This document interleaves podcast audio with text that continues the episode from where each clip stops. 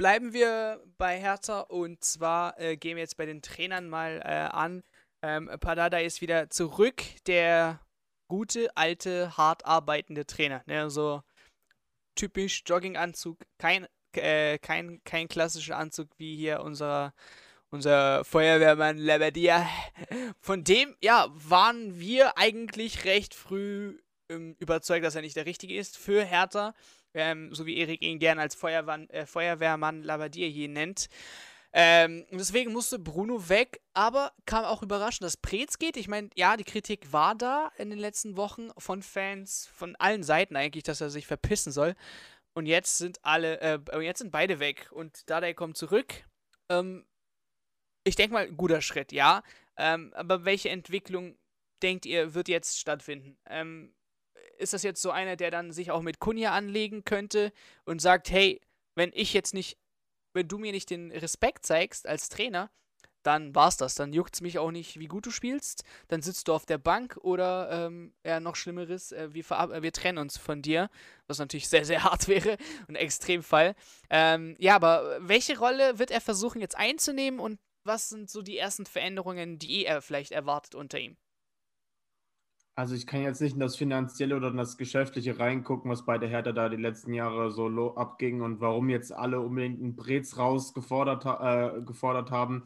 Da stecke ich jetzt nicht so ganz in der Materie drin. Ich habe halt nur die ganzen Plakate immer gesehen oder sogar Hertha-Fans, die nach dem Spiel gegen Bremen ihn ins Fadenkreuz genommen haben. Also habe ich auch ein paar Banner gesehen, wo ich dachte, okay, das geht natürlich schon ein bisschen zu weit, wenn du gegen den eigenen Geschäftsführer oder Sportverstand so solche Sachen machst. Also ich würde jetzt sowas nicht gegen Frank Baumann oder so machen, auch wenn ich ihn jetzt auch nicht immer für gut halte, sage ich jetzt mal. Ähm, aber mit Labadia, ja, ähm, ich finde halt bei der Hertha, ich sage ja immer wieder, dass er nur ein Feuerwehrmann ist, Bruno Labadia. Und ähm, da haben halt die letzten Wochen so Anspruch und Wirklichkeit halt so krass aneinander geklafft, dass es einfach der, der, der letztendlich richtige Schritt war. Ich finde, Bruno Labbadia ist trotzdem ein sehr, sehr guter Trainer nach wie vor, ähm, der einer Mannschaft, die in der Scheiße steckt, ordentlich helfen kann. Das hat er damals gemacht nach Klinsmann. Da hat er die Hertha erstmal in ruhige, äh, ruhige Gewässer gebracht, weil das war ja auch Skandal an, an Skandal gefühlt. Ähm, deswegen, also mir tut das schon ein bisschen leid, dass es jetzt letztendlich jetzt so passiert ist, wie es passiert. Ähm, aber jetzt zu Paldal zu kommen, ich, ich finde es an sich gut, dass jetzt wieder ein Trainer da ist, der, der ein gewisses Stallgeruch mitbringt bei der Hertha, weil ich glaube, sowas brauchen die halt einfach. Jemand, Stallgeruch ist ein gutes Wort, Alter. Hast du gut rausgeholt, Digga. der halt einfach den Verein in- und auswendig kennt und dafür ist einfach er der Richtige. Die Sache ist halt, ich glaube, das war damals der Disput zwischen ihm und Brez, was halt damals so seine Entlassung halt mm, ausgekitzelt okay, hat. Und okay. ich denke, da, vielleicht lag es daran, dass Brez letztendlich auch halt gehen musste, weil er jetzt die über die letzten, ich glaube, jetzt seit 15 Jahren oder so war der jetzt im Amt, auch nicht immer ganz richtige Entscheidungen getroffen hat. Aber dazu will ich mich jetzt ehrlich gesagt nicht so äußern, weil, ja. keine Ahnung, bei einem Geschäftsführer oder so, da muss es ja intern nicht klappen. Und, ähm, ja, aber falls ja, ein Herr Taner jetzt zuhört, also wir sind echt äh, da bereit, von euch irgendwie eine Nachricht zu bekommen oder so, könnt ihr gerne ja. jeden schreiben, äh, was es auf sich hat, genau mit Prez und warum man mit dem nicht einverstanden ist. Sorry. Back to Erik hast ganz gut auf den Punkt gebracht. Das würde mich auch mal auf jeden Fall interessieren. Aber ich, was ich jetzt bei Dada wieder nicht verstehen kann, dass man direkt dem jetzt einen Vertrag wieder bis Ende, äh, bis äh, Saisonende 22 gibt. Also ich meine, lasst doch erstmal die Saison ausspielen und dann lasst mal weiter gucken und jetzt nicht wieder über anderthalb Jahre im Vertrag geben. Also okay. Also du, du, hättest das einfach nur mit sechs Monaten erstmal gelöst, ihnen kurzfristigen äh, Vertrag gegeben und dann entschieden, ob es jetzt passt oder nicht. Ja, er kommt mir so ein bisschen vor wieder wie als Notlösung, so wie der Hüb Stevens auf Schalke so ein bisschen. Also der ja. halt Alibi-mäßig. Mit etwas einem stärkeren Herz. Ja, weil er halt den Verein gut kennt und halt den Stallgeruch mitbringt. Ja, ja. Ja, äh, sehe ich an sich auch so. Ich muss auch erstmal sagen, ich finde es echt auch groß von Dardai, dass er es überhaupt macht, weil wenn ich mich richtig erinnere, dann gab es damals auch echt ein paar Querelen bei der, bei der Entlassung von Dardai. Das haben viele Fans nicht verstanden. Da ist wohl auch der Verein nicht ganz ordentlich mit ihm umgegangen, wo es irgendwie am Sonntag feststand, dass er entlassen werden soll, aber es wurde nicht kommuniziert. Am Montag hat er noch das Training gehalten und am Dienstag haben sie ihn dann irgendwie während der Trainingseinheit entlassen oder so, meine ich. Ich hätte da irgendwas im Hinterkopf, keine Ahnung. Also äh, war irgendwie auch so, wo ich mir jetzt auch gedacht hätte, okay, wenn man so mit einem verdienten Trainer umgeht, der so der, oder dem der Verein so am Herzen liegt, hätte ich mir auch vorstellen können, dass man sich einfach hinstellt und sagt, jo, dann macht euren Scheiß nächstes Mal alleine oder so. Deswegen finde ich erstmal cool, dass er das da überhaupt macht und dass er der Hertha hilft. Ähm, und ich glaube auch, dass es irgendwie was Persönliches zwischen Preetz und Dardai damals gegeben haben muss. Ich weiß es jetzt nicht, aber ich kann es mir vorstellen und dass vielleicht jetzt der, der, der Aufsichtsrat oder so gesagt hat, okay, Labadia, das, das funktioniert für uns nicht mehr, wir wollen Dardai wiederholen, eben was Erik gesagt hat, erstmal um den Verein zu stabilisieren, erstmal die Mannschaft und so.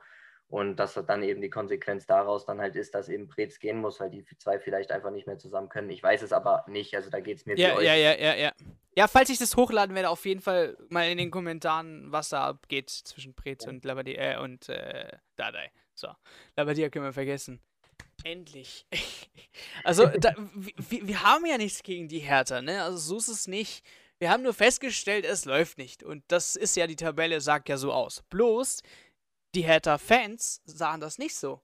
Die sahen ihre Mannschaft irgendwie und gefühlt unter den Top 6, unter, in der oberen Tabellenhälfte, um irgendwas noch mitzuspielen. Und haben halt nicht realisiert, dass man unten steht und haben alles gut geredet, alle Spieler sind gut, dies, das, Ananas, aber so ist es eben nicht gewesen. Und deswegen haben wir ähm, ein bisschen da ähm, ja mal unsere Meinung rausgelassen. Aber wir sind gespannt und hoffen natürlich auf ja, Besseres, wünschen natürlich die alles Gute. Weil, ja, ist auf jeden Fall ein Verein spannend und ja, auch äh, die, die Hauptstadt braucht gute Clubs und äh, da freuen wir uns natürlich auch, wenn Hertha ähm, um mit äh, jetzt endlich mit angreifen kann, auch wenn es ein langer Weg ist. Ähm, dann andere äh, Personalie ist äh, Lö, Thomas Tuchel, äh, ja, gefeuert bei PSG, obwohl, wie gesagt, gute Leistung eigentlich gezeigt hat. Ähm, aber einfach die Entwicklung von PSG jetzt ja eine ganz andere ist. Ich meine, das ist nicht mehr dieses äh, typische, äh, du hast zwei gute Angreifer mit Ibrahimovic und Cavani und machst eigentlich nichts falsch, egal wer auf dem Platz steht. Ähm, Im Mittelfeld hast du Verratti, Di Maria. Das sind auch äh, Spieler, ja, Di Maria spielt jetzt schon sehr lange bei PSG ähm, in der Innenverteidigung fehlt hat auch ein Thiago Silva in seiner Topform. Also da hat sich schon was entwickelt und Thomas Tuchel hat es gar nicht, gar nicht so schlecht gemacht und ich bin Fan von dem Typ, ähm, muss ehrlich sagen, also bei Mainz hat er, glaube ich, gezeigt, dass er ein großartiger Trainer ist, auch bei Borussia Dortmund. Ähm, klar ist er jetzt nicht vielleicht der Welt, Welt, Welt, Weltklasse-Trainer. Ich glaube, dafür fehlt ihm einfach noch dieser große Titel ähm, und das vielleicht auch, äh, ja, sag ich mal, äh, in einer ständig guten Leistung und nicht nur äh, einmal gut performen und das war's. Aber jetzt beim FC Chelsea, Lampard gekickt, also da zeigst mal wieder im Fußballbusiness, scheißegal wer du bist, auch wenn du die größte Fuß äh, Clublegende bist oder einer der größeren Clublegenden bist, ist es scheißegal, wenn die Leistung nicht stimmt, dann bist du weg. Und das hat halt bei Lampard in den letzten Wochen nicht so gestimmt. Ähm, hat leider die ganzen Neuzugänge nicht richtig ins Team integrieren können, muss man ehrlich sagen. Ziyech, Werner als auch Havertz irgendwie finden sie nicht rein. Jetzt bin ich mal gespannt, wie Tuchel das macht. Ich traue es ihm zu, weil er ein großer, großartiger Taktikfuchs ist. Ich glaube, wer auf YouTube mal dieses ähm, ja, 30-minütige ähm, Video von Mainz sich angeschaut, hat, äh, angeschaut hat, versteht, warum äh, Tuchel so als großer Taktikfuchs ähm, äh, hochgesprochen wird. Und äh, ja, das bei Chelsea könnte eigentlich ein guter Job für ihn momentan sein. Was die andere Frage ist, ist halt, ob er sie in die Top 4 bringt. Das ist halt noch abzuwarten. Aber wie seht ihr Tuchel jetzt der neue, das, der, der neue Job von ihm in der Premier League? Aber auch bei Chelsea mit so einem Russen äh, hinter deiner Schulter, der jedes Mal guckt, ob, ob es läuft oder nicht und dir immer Druck macht, natürlich von Spiel zu Spiel, nur eigentlich wenigstens nur, nur drei Punkte zu holen und nicht weniger. Ähm, wird das ein anstrengender Job? Ich meine, sowas ähnliches hat, hat, er ja auch in Paris, sowas indirektes. Ja, genau. Klar, klar. Ja. Ist eigentlich die ähnliche, äh, 1 zu 1 gleiche Situation. Bloß in Paris hat er halt die schwachen Mannschaften oder die schwache Liga, wo er, sage ich mal, immer so, ja, bisschen Luft zum Atmen hatte äh, von Spiel zu Spiel. Und in der Premier League vielleicht nicht, weil es äh, von, von Tottenham zu Liverpool zu Manchester zu City geht, so weißt du. Ich finde es halt immer nur ein bisschen traurig, wenn so eine Club-Ikone, ja, wenn er sich, wenn er da Trainer wird und jetzt so sein Name quasi so ein bisschen jetzt in Dreck gezogen wird, weil ich hätte mir vorstellen können, dass vielleicht Chelsea sogar noch den Bock umreißen kann mit Lampard, aber ich finde halt auch, ja, wenn man jetzt den Wechsel vollzieht, dann macht auf jeden Fall nur Tuchel Sinn, weil der, ja, ich, wie gesagt, wie du es eben angesprochen hast, ich halte von dem Mann auch sehr, sehr viel.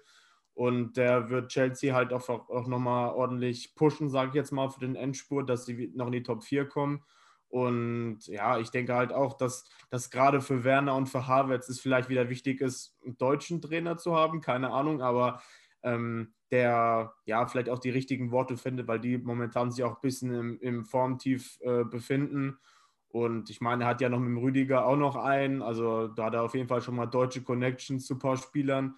Und äh, ja, also ich denke schon, das kann auf jeden Fall gut passen und muss einfach die Saison jetzt abwarten. Aber ich bin auf jeden Fall gespannt und bin auch schon zuversichtlich, dass es auf jeden Fall noch für Platz 4 reichen wird. Ja, ich lehne mich jetzt mal weit aus dem Fenster und ich sage, Tuchel ist eigentlich so ziemlich der perfekte Trainer für Chelsea. Okay. Ähm, also ich würde sogar gar nicht jetzt irgendwie einen Pep Guardiola oder so dort sehen, sondern ich glaube, das ist der perfekte Trainer für die, weil ich finde, der, Ka der Kader, den er bei Chelsea vorfindet, ist glaube ich, so ziemlich genau das, was ein Thomas Tuchel eigentlich mag. Er hat jetzt nicht die. Stimmt, das erinnert sehr an den BVB. In ja, genau. Er hat viele, viele junge Leute. Er hat jetzt nicht so die Weltstars wie Neymar oder sowas, wie er jetzt bei Paris hatte, mit denen er vielleicht auch ein Autoritätsproblem bekommt oder so. Sondern er hat halt eher gerade in der Offensive viele junge, talentierte Leute, mit denen er da sehr, sehr gut arbeiten kann, die gut zu seinem Fußball passen. Im Mittelfeld hat er viel Auswahl. Auch da jetzt nicht die allergrößten Weltstars, sage ich mal, sondern eher so in der, in der Quantität, aber eben gute Kicker. Und selbst in der Defensive muss ich halt sagen, also Chelsea hat ja oft, habe ich ja, sage ich ja auch immer, ist bei fast allen Premier League-Vereinen so oder bei den meisten, aber auch bei Chelsea finde ich, dass sie eben ein bisschen noch Probleme in der Defensive oft haben, wobei Zuma war ja dieses Jahr jetzt eigentlich auch relativ gut. Ähm, aber zum Beispiel, er hat mit Thiago Silva dort auch jemanden, den er aus Paris kennt. Ja. Ich glaube, er wollte wenn ich mich nicht ganz täusche, Rüdiger damals als Nachfolger für Silva in Paris haben. Das heißt, mit dem Spieler hat er sich offenbar auch schon auseinandergesetzt und den scheint er zu schätzen. Ähm, insofern hat er auch da Leute, mit denen er arbeiten, entweder schon gearbeitet hat oder arbeiten kann. Und ich glaube, der Kader, der passt einfach sehr, sehr gut zu, zu ihm. Und ähm, deswegen bin ich auch ziemlich davon überzeugt. Er ist ein guter Trainer, dass er die Mannschaft auch stabilisieren kann. Aber natürlich geht es mir auch ein bisschen wie Erik. Ich meine, ich mag auch Frank Lampard so als, als halber Engländer sehr. Und ne, wenn dann halt so eine Club-Ikone geht, ja, gut, es hat, hat ja nicht immer zu bedeuten, wenn er entlassen wird, dass er dann irgendwie ähm, danach keine Club-Ikone mehr ist. Aber es ist natürlich schon immer so, den Ruf, den man hat, der bekommt dann immer so leichte, leichte Kratzer, sage ich mal, wenn es halt in einer anderen Funktion eben nicht funktioniert. Ähm, aber trotzdem glaube ich, dass das mit Tuchel eine sehr, sehr gute Lösung ist für Chelsea. Ja, sind mal gespannt, ob die Top 4 wieder zu erreichen ist. So, ähm, ja, wir sind äh, gut mit der Zeit. Ähm, wir haben uns überlegt, nochmal genauer über einen Kader ähm, drauf zu gucken und zwar von Mainz 05 aufgrund auch der Neuzugänge momentan ähm, und natürlich der neue Trainer Bruce Svensson der ein gutes Spiel gezeigt hat gegen äh, ja, den zweitplatzierten RB Leipzig. Und da schauen wir einfach mal so einen kleinen Kadercheck, jetzt auch nicht wild, also auch mal ganz kurz an die ganzen Mainzer, die das dann angucken werden. Also ihr seid natürlich mehr in den Kommentaren gefragt, als das, was wir jetzt hier rauslassen werden, ähm, wie euch der Kader momentan fehlt und was euch ähm, äh, wie ihr den Kader findet und was euch momentan so fehlt. Ähm, vielleicht mal ganz kurz zu den Neuzugängen. Wir haben zwei aus Frankfurt, Chor und äh, Da Costa. Und ich glaube, wir können sagen, dass es auf jeden Fall eine Verstärkung ist für Mainz 05. Ich glaube, zumindest das, was auf den Außen Da Costa bringt, dieses Defensive, aber auch das Offensive, was er gezeigt hat äh, beim Tor, äh, bei, bei der Vorlage zum Tor zum 3 zu 2 gegen RB Leipzig. Diese Schnelligkeit, ähm, das wird auf jeden Fall sehr, sehr, sehr gut äh, Mainz 05 äh, zugutekommen. Und was Erik gesagt hat, dass im Mittelfeld natürlich auch welche gebraucht werden und da ein Dominikor, glaube ich, auch nicht keinen so schlechten äh, Job macht. Und von daher auch eher ihnen helfen wird. Klar, Mateta ist jetzt weg, aber das ist ein Störenfried gewesen. Ich glaube, das können wir sagen und das werden die Mainzer auch bestätigen. Ähm, und von daher sind wir froh, dass er weg ist und äh, diese 3,5 Millionen Leihgebühr man wenigstens bekommen hat und so jetzt ein bisschen flexibel war, was Transfers angeht. Ich nenne mal ganz kurz nur die Aufstellung und wer auf dem Platz stand und dann können wir ja von dort anfangen, ähm, ob sie uns so momentan noch gefällt oder nicht. Im Tor Sentner, äh, Zentner, dann äh, äh, Juste auf äh, ja, eine Dreierkette, Juste, Bell und Niakate, der äh, ein Riesenspiel gemacht hat. Dann äh, ja, diese Fünferkette mit äh, Da Costa, ba ba Barrero und äh, Chor und Latza und im Vene. Oh, ich hoffe, ich äh, spreche den Namen richtig aus. Dann Onisivo und Quaison ganz vorne. Ja, von, von den sogenannten Namen hier, ähm, ob jetzt die Aufstellung oder eine andere Aufstellung äh, genommen wird, ich glaube, was man einfach momentan sagen kann, mit den Spielern, die man hat, ist es eine ganz ordentliche Aufstellung. Angefangen mit dem Torwart. Ich glaube, da können wir nichts sagen. Großartiger Torhüter, muss ich ehrlich sagen. Wirklich richtig, richtig Fan geworden von ihm in den letzten Spielen. Ähm, verdient diese guten Noten, die er bekommt und hat meiner Meinung nach das 3 zu 2 eigentlich festgehalten für für Mainz in diesem Spiel, weil das 3 zu 3 wäre fast passiert, aber mit dem Fuß noch gerettet. Ähm, in der It-Verteidigung, ja, wäre sicherlich noch Verbesserungsbedarf, ähm, aber ich sehe auch, dass die, ja, die breite Masse, die gerade herrscht, auch mit Niakate, der ordentliches Spiel gezeigt hat, zwei Tore geschossen hat, passt momentan. Ähm, nur was offensiv angeht, ich glaube, das ist das, was Mainz momentan fehlt. Klar, wir haben Quaiser und Unisivo und so weiter, aber wenn ich mir jetzt merke, äh, wenn ich äh, sehe, dass Latza oft in diese, ja, wenn man in die Offensive ging, quasi Unisivo und äh, Quaison mitgeholfen hat, dann merkt man, okay, in der Offensive fehlt noch ein bisschen und da könnte eigentlich mehr kommen. Ähm, ja, ob jetzt ein Öztunali oder wer auch immer, Kevin Stöger, äh, Stöger ist ja auch noch auf, dem, auf der Bank. Ähm, wie würdet ihr diese Mannschaft benoten, wenn ihr jetzt diesen Kader anseht ähm, und die Aufstellung? Und was würdet ihr denken, was noch gemacht werden könnte, was jetzt auch äh, äh oft auf der Bank äh, sitzt, ähm, die vielleicht der Mannschaft in gewissen Situationen mit gewissen äh, Spielziegen ähm, äh, zu, zugutekommen oder besser kommen als die, als die Spieler, die auf dem Platz standen? Also ich persönlich finde die Herangehensweise mit Fünferkette eigentlich echt gut, weil drei Innenverteidiger zu bringen mit einem Sanjust und mit einem Nia KT, die beide für mich sehr, sehr gute Bundesligaspieler sind.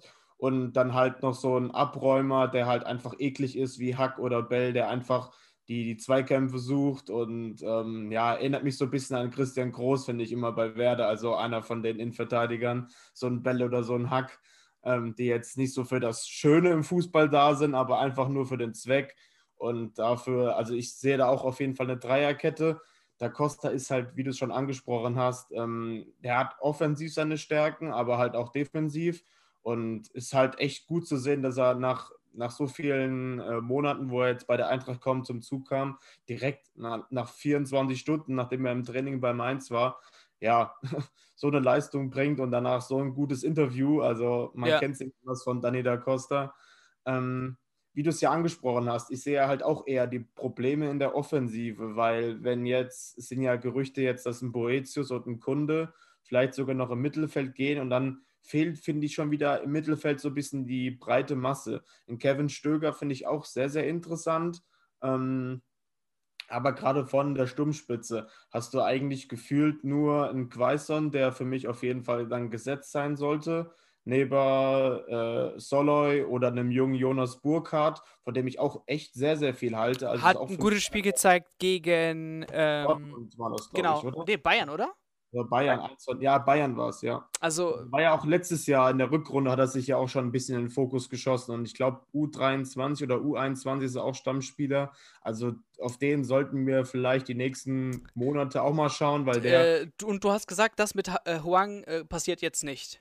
Nee, Huang wird nicht passieren. Der wird wahrscheinlich nach England gehen, so wie ich das jetzt verfolgt habe. Da hat er Mainz wohl abgesagt. Aber ja, wie gesagt, ich denke schon, dass die Mainzer vielleicht sogar vorne noch was machen werden, aufgrund von Mateta eben.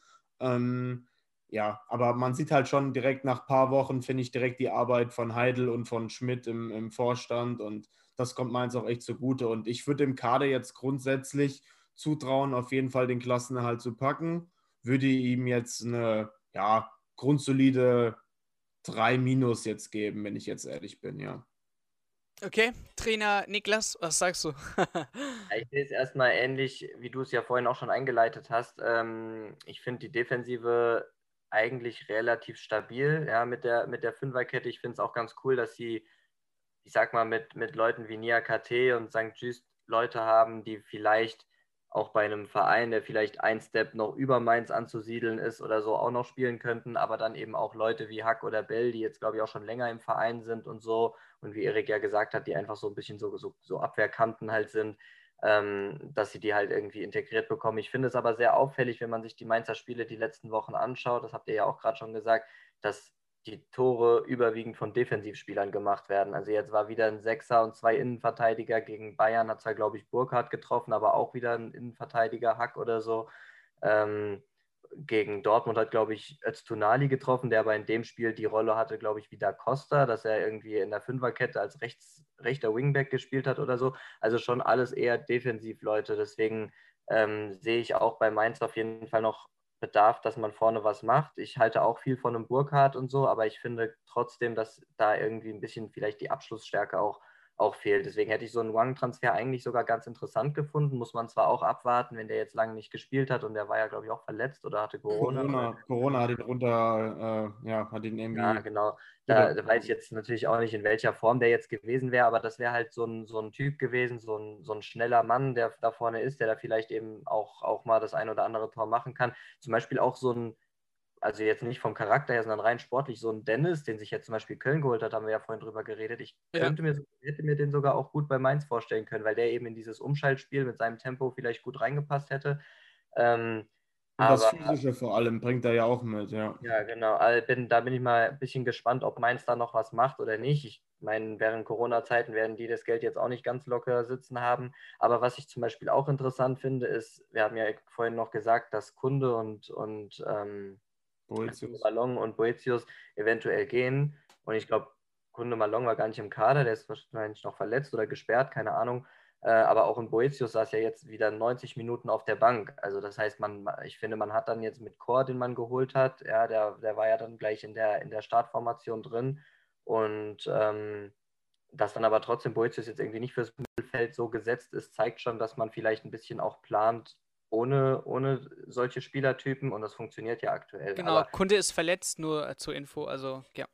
Ja, genau, also verletzt, aber ähm, deswegen, ich finde, das ist defensiv bei denen relativ stabil. Ähm, nach Standards sind sie aktuell gefährlich, wenn man sieht, wie viele Tore die Innenverteidiger machen und so. Ja. Ähm, und vorne sehe ich Potenzial, falls noch Budget vorhanden ist, dass man eben vielleicht noch einen Kniff man, man, man war an Marvin Duksch interessiert, der bei Hannover aber in letzter Zeit ziemlich gut rasiert und die Mannschaft auch, äh, ja, was tabellarisch äh, angeht, wieder nach oben geschossen hat. Ich meine, Hannover war ja abschießgefährdet äh, zu, einer, zu einer gewissen Zeit und äh, ja, Duxch äh, neun Tore in der zweiten Bundesliga nach 17 Spielen, äh, plus fünf Assists für einen Stürmer, also Hut ab, Digga. Ähm, wäre auf jeden Fall natürlich ein Schritt für ihn in der, in, in der Karriere da jetzt von Hannover zu Mainz in die erste Bundesliga zu wechseln, ähm, weil ich jetzt persönlich vielleicht nicht unbedingt von Hannover erwarte aufzusteigen, aber dann ist halt auch wirklich äh, die Erwartung, eben die Klasse zu halten und das ist bei Mainz ja nicht gewährt. Und daher ähm, schauen wir mal. Vielleicht drückt ja Mainz äh, irgendwie ein bisschen Kohle ab, was sie von Mateta bekommen werden. Ähm, und holt Duxch ähm, und wäre auf jeden Fall eine Verstärkung in der Offensive. Ähm, genau, das zum Kader von Mainz. Defensiv ja in Ordnung, bis gut. Aber in der Offensive sehen wir auf jeden Fall noch ein bisschen Bedarf. Am besten natürlich im Winter, aber es ist hart, klar, äh, Corona trifft alle. Ähm, aber wenn man das Ganze eben jetzt hier noch überstehen möchte und Liga halten möchte, denken wir vielleicht in der Offensive, weil man weiß ja nie, kommen Tage, da ist ein Spieler angeschlagen dann wie, wie spielst du? Wenn Quaison nicht äh, spielen kann, dann wird es sehr, sehr schwer in der Offensive noch was zu machen.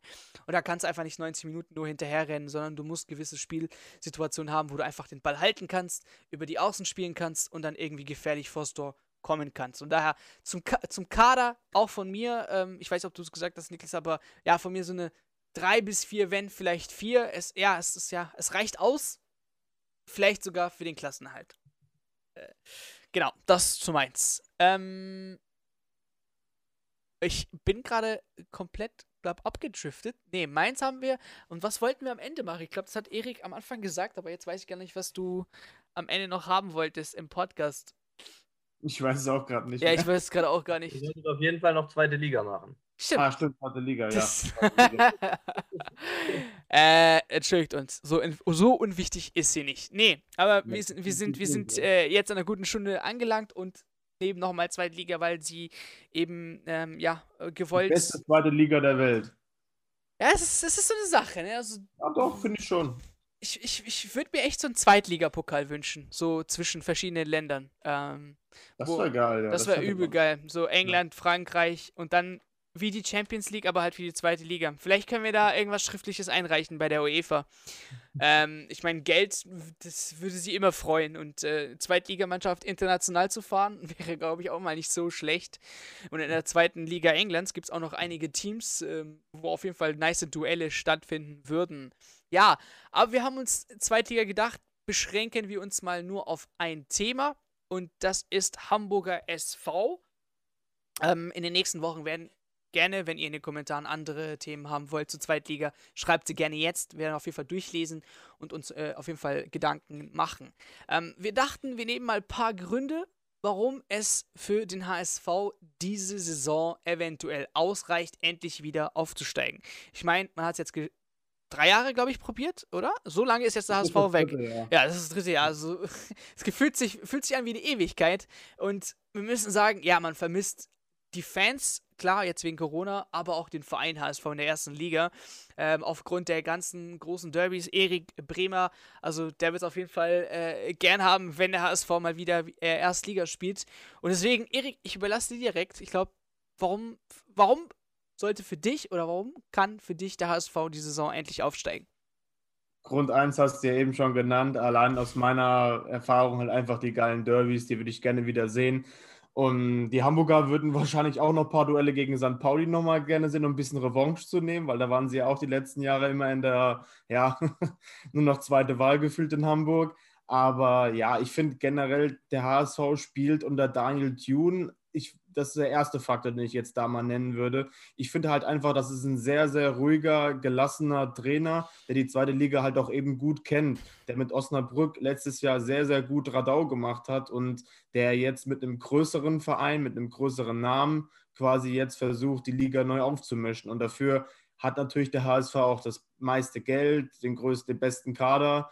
Und ich finde, da hat man jetzt auf jeden Fall den, den Kader auch sehr, sehr gut umstrukturiert, dass er mehr quasi auf die zweite Liga zugestimmt ist. Das habe ich jetzt in dem ersten Jahr vom HSV zum Beispiel gar nicht gesehen. Wenn ich da jetzt noch einen äh, Papastadopoulos zum Beispiel oder Louis Holby da in der oder Aaron Hunt ist für mich nach wie vor einfach kein Zweitligaspieler, weil ja, das sind so, so Geldleichen, die da einfach nur rumdrucksen, finde ich jetzt persönlich. Ein Hunt spielt ja immer noch beim HSV, aber ja, ich weiß nicht so, die sind jetzt nicht so die, die Zweitligaspieler.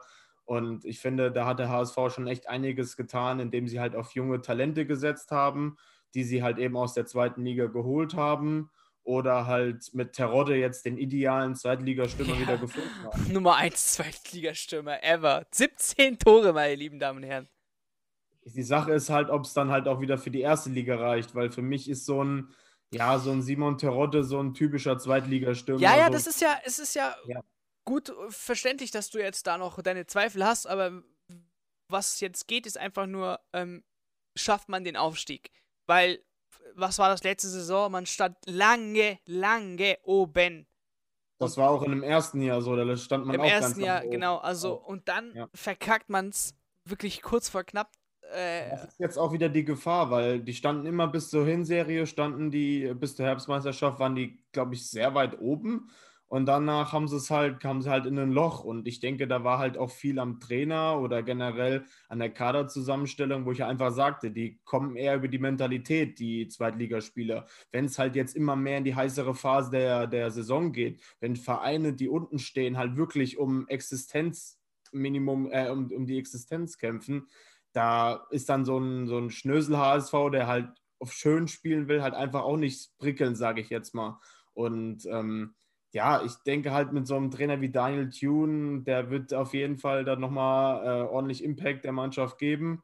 Und das ist halt einfach so jetzt so ein, so ein Zweitligatrainer, der jetzt den, den glorreichen HSV, denke ich, auf jeden Fall jetzt wieder zurück in die erste Liga bringen wird. Okay. Ähm, es geht gegen, ähm, also morgen, wir nehmen das am Montag auf, äh, Niklas geht's gegen Düsseldorf, Viertplatzierter, haben jetzt auch ja in den letzten Spielen gut gepunktet. Gute Serie, genau, gute Serie. Ähm, man schließt an, ähm, man will wieder aufsteigen. Also, das, es kann schon gefährlich werden. Es sind momentan fünf Punkte Abstand. Ähm, ja, fünf Punkte sind es, sorry, muss nochmal nachrechnen. Ähm, ja, wie, wie, wie ist die Lage für dich beim HSV? Warum siehst oder warum siehst du äh, nicht, je nachdem, was du denkst, der HSV nächste Saison eventuell in der ersten Liga oder nicht? Ja, ich denke auch, dass es der, der HSV dieses Jahr schafft. Also für mich hängt eben, finde ich, auch vieles mit dem Trainer zusammen. Ich finde, er, er ähm, zieht da immer wieder richtige Schlüsse. Äh, er hat zum Beispiel auch keine Angst davor, jetzt immer wieder mal einen Aaron Hunt oder so auf die Bank zu setzen. Das hatte ich jetzt die letzten Jahre oft das Gefühl, dass der halt einfach so eine tragende Kraft war und dass auch irgendwie kein Trainer sich so wirklich getraut hat, sage ich mal, den jetzt mal über einen längeren Zeitraum komplett außen vor zu lassen oder so. Ähm, dazu kommt eben der Kader, das hat ja Erik auch schon angesprochen. Und Simon Terodde ist gefühlt in der zweiten Liga einfach eine Tor, ein Torgarant. Ja, der macht seine Buden, egal für wen er spielt, gefühlt in der zweiten Liga. Ja. Ähm, und ähm, dazu kommt eben auch, da hast gerade gesagt, Düsseldorf und so jetzt auch eine, eine ganz gute Serie oder so. Aber ich habe gerade mal geguckt, also beim HSV ist auch, die haben fünf, die ersten fünf Spiele gewonnen, dann haben sie fünfmal nicht gewonnen, aber jetzt haben sie auch wieder sieben Spiele am Stück nicht verloren. Ähm, darunter sechs Siege, glaube ich. Also der HSV, finde ich, ist, was das betrifft, jetzt relativ konstant, aber mit dem Blick auf die nächsten Gegner, ich glaube, nach Düsseldorf kommt auch noch Paderborn und so als Absteiger. Äh, die, finde ich, muss man trotzdem immer immer auf dem, Zettel haben, auch wenn Paderborn, äh, ich weiß gar nicht, wo die jetzt gerade stehen, irgendwo im Mittelfeld, glaube ich, keine Ahnung. Ähm, aber. Ähm, äh, Paderborn steht auf Platz 10. Eintracht Braunschweig hat man besiegt, ja, aber war auch Platz äh, jetzt äh, 17, also nach dem Spiel. Ähm, ja, auch wenn die jetzt als Absteiger nicht ganz oben mitspielen, aber es ist, finde ich, trotzdem halt ein, ein, Verein, den du halt immer so ein bisschen auf dem Zettel haben musst. Und deswegen finde ich gerade angesichts der nächsten Gegner wird jetzt der Start in die Rückrunde für den HSV mitentscheidend sein. Ich glaube, wenn man jetzt in so einen kleinen Negativstrudel kommt, wenn man morgen verliert gegen Düsseldorf, vielleicht am Wochenende auch nicht gewinnt oder so, dann, dann könnte es am Ende doch nochmal eng werden, weil dann vielleicht viele Spieler oder so eben auch das wieder in den Kopf bekommen, was eben die letzten zwei Jahre passiert ist, dass man eben einen großen tabellarischen Vorsprung verspielt hat. Ähm, aber insgesamt glaube ich, dass der HSV dieses Jahr stabil genug ist. Der Kader ist ausgewogen, sie haben einen guten Trainer. Ja. Ähm, und man sagt ja auch, aller guten Dinge sind drei, also irgendwann. ja, Was wir auch noch ansprechen können, ist, glaube ich, die Konkurrenz, weil ich glaube, dieses Wollte Jahr. Ich gerade sagen, ja. Wird relativ leicht, also sollten die Hamburger auf jeden Fall eigentlich aufsteigen, weil ich fand, letztes Jahr war schon, die Stuttgarter waren für mich auf jeden Fall auch ein Aufstiegsaspirant. Und, und, und Bielefeld, Alter. Und Klar, hat man vielleicht am Anfang gedacht, aber durch die Serie, die sie hatten, war unglaublich. Ja, durch die Serie. Man hat es am Anfang nicht so erwartet, aber dann durch die Serie, zumal sie, ich meine, das Jahr davor auch eigentlich hätten absteigen müssen, weil da irgendwas war mit 1860 München oder so. Ich weiß es aber gerade gar nicht mehr, aber dass sie dann so einen Aufmarsch machen, das ist natürlich prima. Ähm, und davor war, glaube ich, auch Köln und wer ist damals noch mit aufgestiegen? Ja, Paderborn in ja. dem Jahr. Und ja, also ja, das ist, es ist auf jeden Fall dieses Jahr die Konkurrenz, ja, die nimmt sich alle gefühlt auch dagegen, sage ich immer, die Punkte. Ich meine, ich habe vor der Saison auch gesagt, dass auf jeden Fall Bochum mal wieder eine gute Rolle spielen wird und Holstein Kiel, ja, sehr geil. Freut mich auch, dass sie die Bayern aus dem Pokal gekegelt haben, aber das hat man auch gemerkt, dass die einfach jetzt momentan auch jetzt mal ein bisschen platt sind und ähm, deswegen an die letzten zwei Wochen haben die jetzt auch, glaube ich, nicht gewonnen. Ähm, ja, deswegen die Konkurrenz, ja, die schläft ein bisschen, sage ich jetzt mal, aber wenn der HSV das nicht schleifen lässt, dann werden sie es auf jeden Fall machen. Ja, da wollte ich eigentlich nur das Ganze bestätigen. Äh, für mich lassen wir mal das ganze Kader-Dingsbums äh, weg. Schauen wir uns einfach die Konkurrenz an und ich glaube, das haben wir hier gut gesagt. VfB ist nicht da, äh, Bielefeld ist nicht da, die großen Mannschaften sind nicht da. Und jetzt ist es soweit. Bochum, klar, zweiter Platz. Aber mein äh, guter Kumpel Matze, der großer Bochum-Fan ist, der kann mir bestätigen, das ist einfach momentan Momentum. Das hat er selbst nie so erwartet. Also keiner bei Bochum hat erwartet, dass man auf Platz 2 steht und gerade mitkämpft um irgendetwas da oben. Ähm, und daher wird es auf jeden Fall eine Zeit kommen, wo man jetzt drei, vier Spiele vielleicht nicht gut performt. Und das ist halt beim HSV meiner Meinung nach die Saison eventuell nicht so. Und dann wird man eben diese wichtigen Punkte mitnehmen. Genau wie Holstein Kiel, die ähm, jetzt eben die zwei letzten Spiele ähm, nicht so gut performt haben. Und daher ist das irgendwie so ein Freifahrtschein. Aber Fußball bleibt Fußball. Wir denken aber, der HSV steigt auf. Wenn wir irgendwelche Punkte vergessen haben, könnt ihr das gerne in den Kommentaren schreiben, ähm, was bezüglich des Aufstiegs des HSVs angeht. Ob es klappt oder nicht, aber wir werden uns auf jeden Fall freuen. Und damit würde ich sagen, kommen wir hier zum Schluss. Ähm, ja, gut über eine Stunde. Ich glaube, da halten wir, haben wir echt gut kompakt äh, Themen, ähm, äh, gut kompakt zusammengehalten und ähm, werden uns natürlich nochmal in zwei separaten Folgen hören. Also, wer jetzt diesen Schluss hört, das ist jetzt die zweite Folge dann am Wochenende. Ähm, und werden das, wie gesagt, noch weiterhin testen.